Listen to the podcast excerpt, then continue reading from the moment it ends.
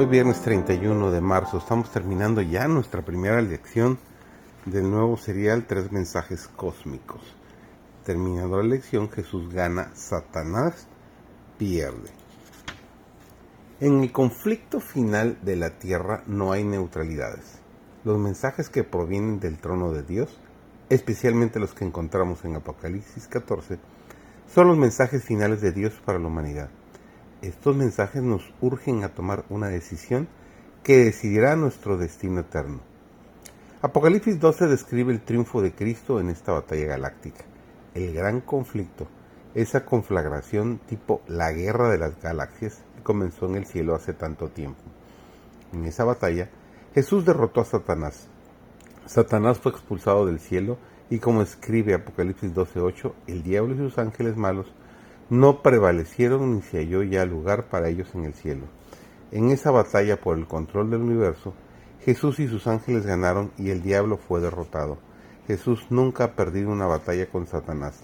De hecho, su victoria más significativa ocurrió aquí en la tierra, un viernes de tarde, en un lugar llamado el Calvario.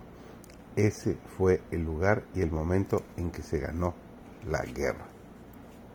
La segunda vez que Satanás ataca a Jesús fue cuando ella dio a luz a un hijo varón, o sea, María, que va a regir a todas las naciones con vara de hierro, nos dice Apocalipsis 12, 4 al 5.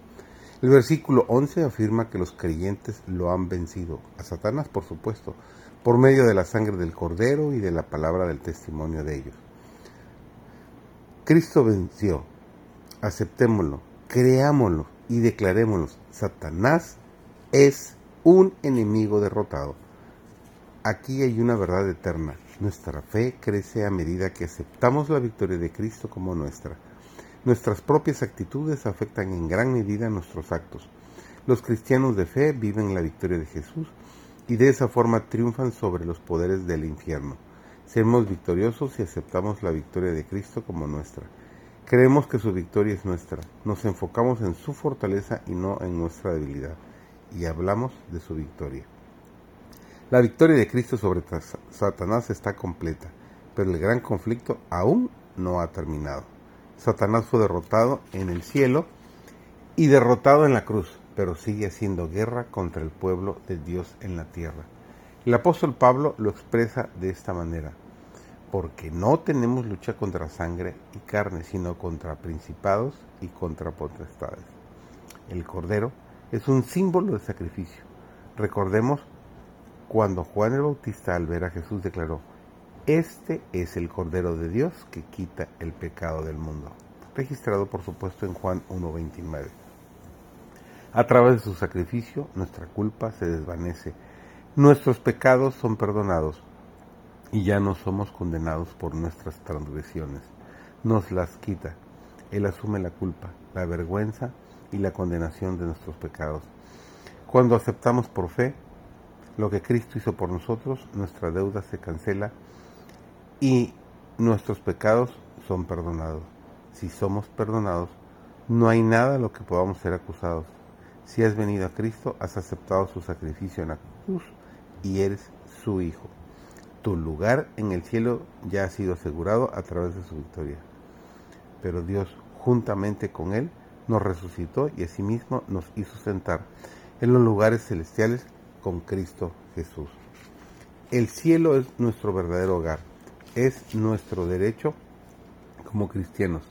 Tenemos un estatus ahí como hijo de Dios.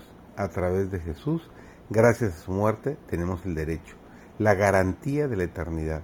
Satanás es un enemigo derrotado.